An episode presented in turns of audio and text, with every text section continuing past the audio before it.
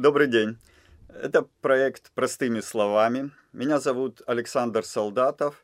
Я являюсь научным руководителем направления Южного федерального университета. И сегодня мы поговорим об установках Мегасайенс. Что это такое и за, зачем на них государства тратят так много денег в последнее время. Последние несколько лет в мире наблюдается интересная тенденция. Начинают строить, создавать и вводить в эксплуатации установки мегасайенс. Мега, как вы понимаете, это значит очень большие. Большая наука. Что такое установка мегасайенс? И вопрос второй. А Россия не отстает ли в этой гонке?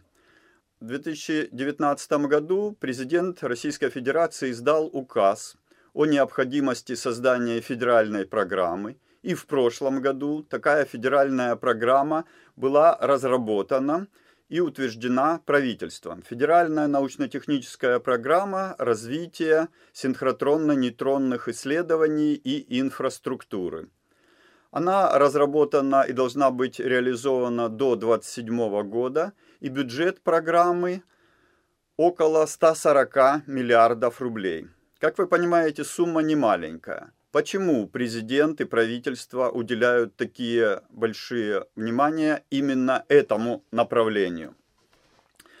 Ну, вы в презентации вы увидите, э, как распределены синхротроны по карте мира.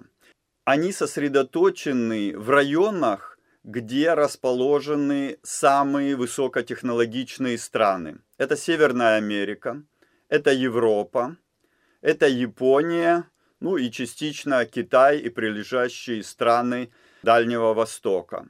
И пока что Россия достаточно существенно отставала в этой гонке, но сейчас благодаря указу у нас должны быть созданы несколько центров Мегасайенс, центров синхротронного излучения, и они будут распределены по всей нашей большой стране, и в Москве, в Новосибирске, и на Дальнем Востоке. Что такое синхротронный центр и почему он относится к установкам Мегасайенс? В презентации вы можете увидеть на фотографии, что такое из себя представляет этот мегацентр. Это, по сути дела, огромная фабрика знаний. Диаметр э, окружности, как правило, несколько сотен метров. В некоторых случаях даже километры размеры этих установок. Зачем они нужны? Потому что для разработки материалов, новых материалов, которые преобразуют наш мир, и они уже преобразовывают наш мир, нужно выбрать специальный подходящий инструмент – и такого инструмента до сих пор еще не было найдено. Для каких приложений нужны эти синхротронные центры? Ну, их очень много. Тяжело даже перечислить такое направление науки, исследования и технологий, где бы синхротроны не пригодились. Кроме физики, химии, биологии, ну и вообще, кроме наук о материалах, они сейчас успешно начинают применяться для археологии, для палеонтологии, для медицины, для исследований, связанных э, с искусством.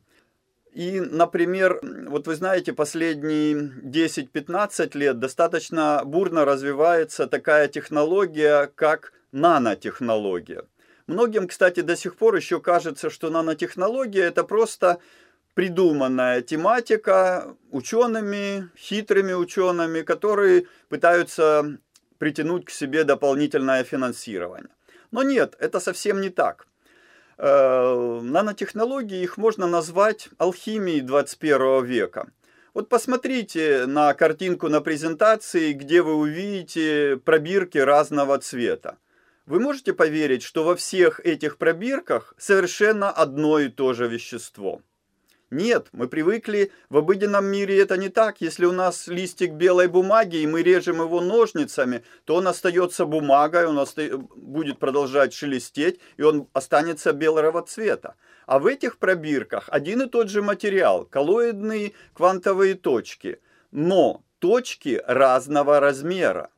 То есть вот в нанотехнологиях как раз действительно к нему относится эта поговорка. Размер имеет значение.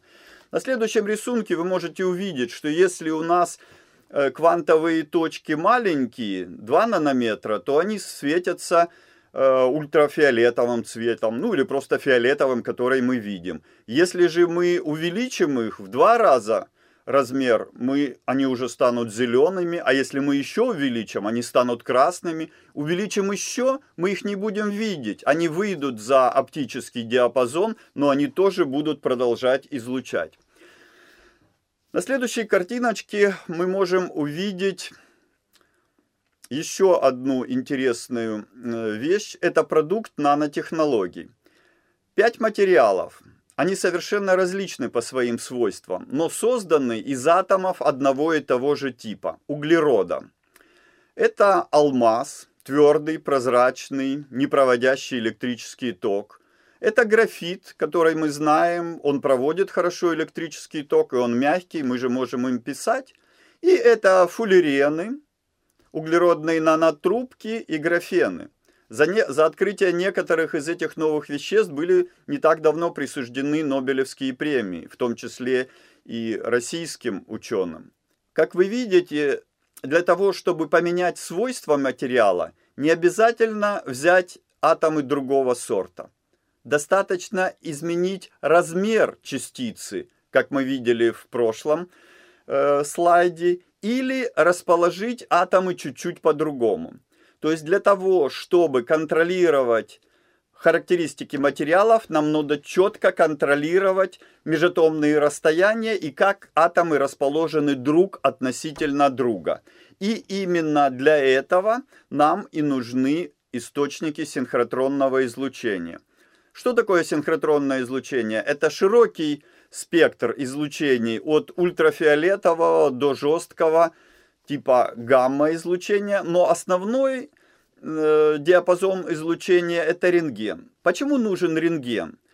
Есть такое определенное правило, закономерность. Если вы хотите увидеть какой-то объект, длина волны излучения, которым вы его освещаете, должна быть не больше этого объекта. И вот для того, чтобы увидеть отдельные атомы и как они расположены друг относительно друга, как раз и подходит только рентгеновское излучение.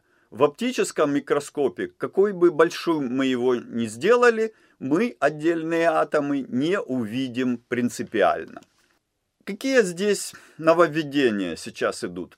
До сих пор, как правило, вчерашний день и в значительной степени и сегодняшний день мы исследуем просто объекты, просто материалы, как они уже есть, когда мы их уже приготовили. Но завтрашний день предлагает нам новый вопрос. Мы должны разобраться, почему материалы получают такие характеристики, почему атомы – располагаются именно таким образом и что происходит в результате технологического процесса. То есть мы должны исследовать процессы.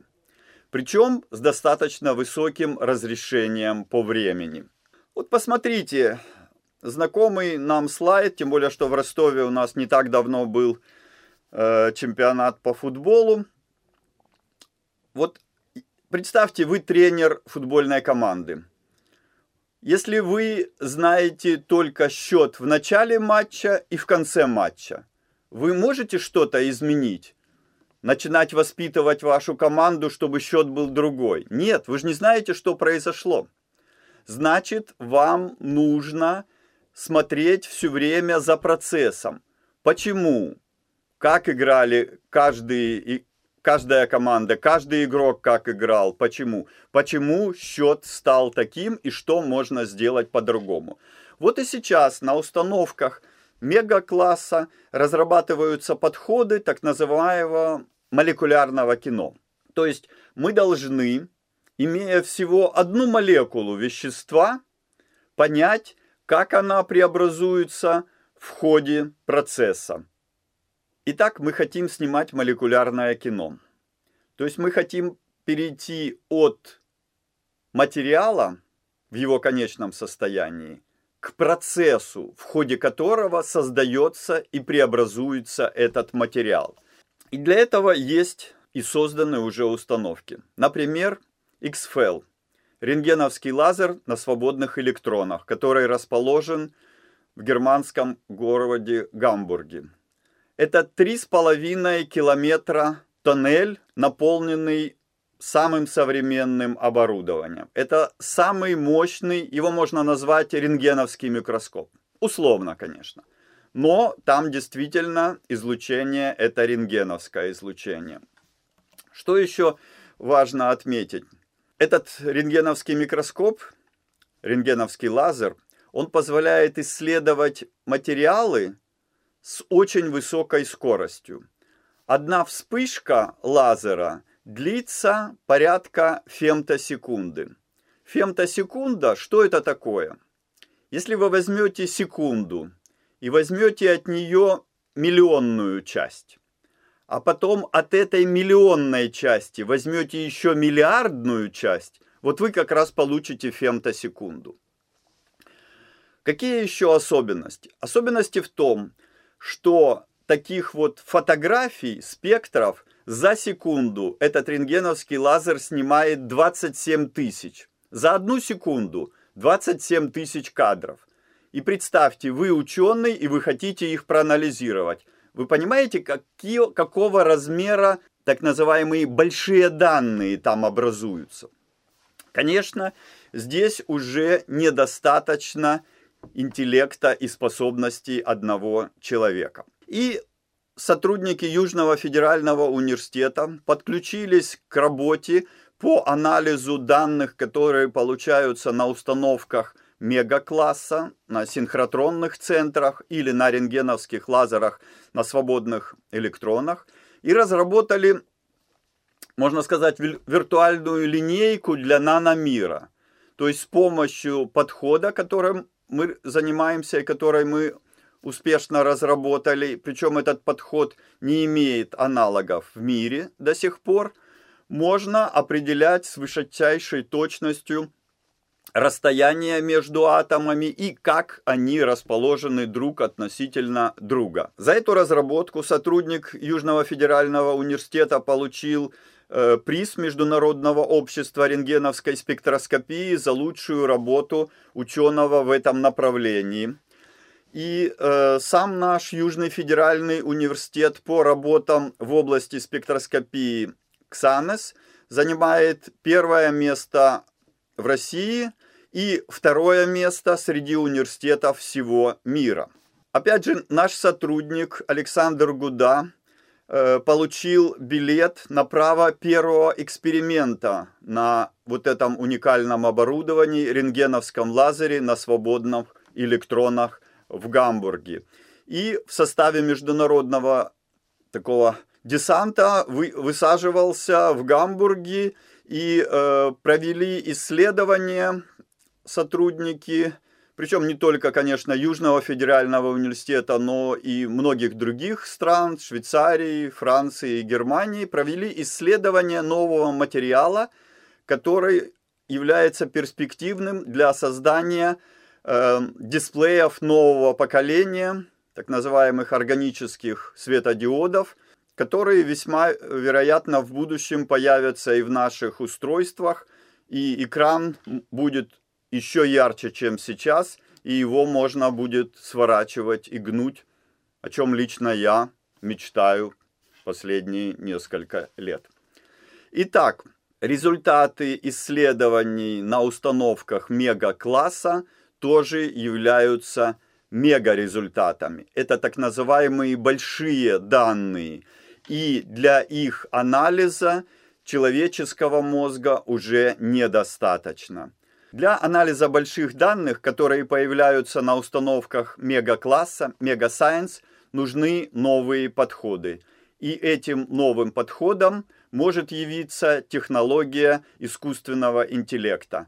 Это отдельная область науки, бурно развивающаяся сейчас, и о ней мы поговорим в последующих выпусках нашей программы.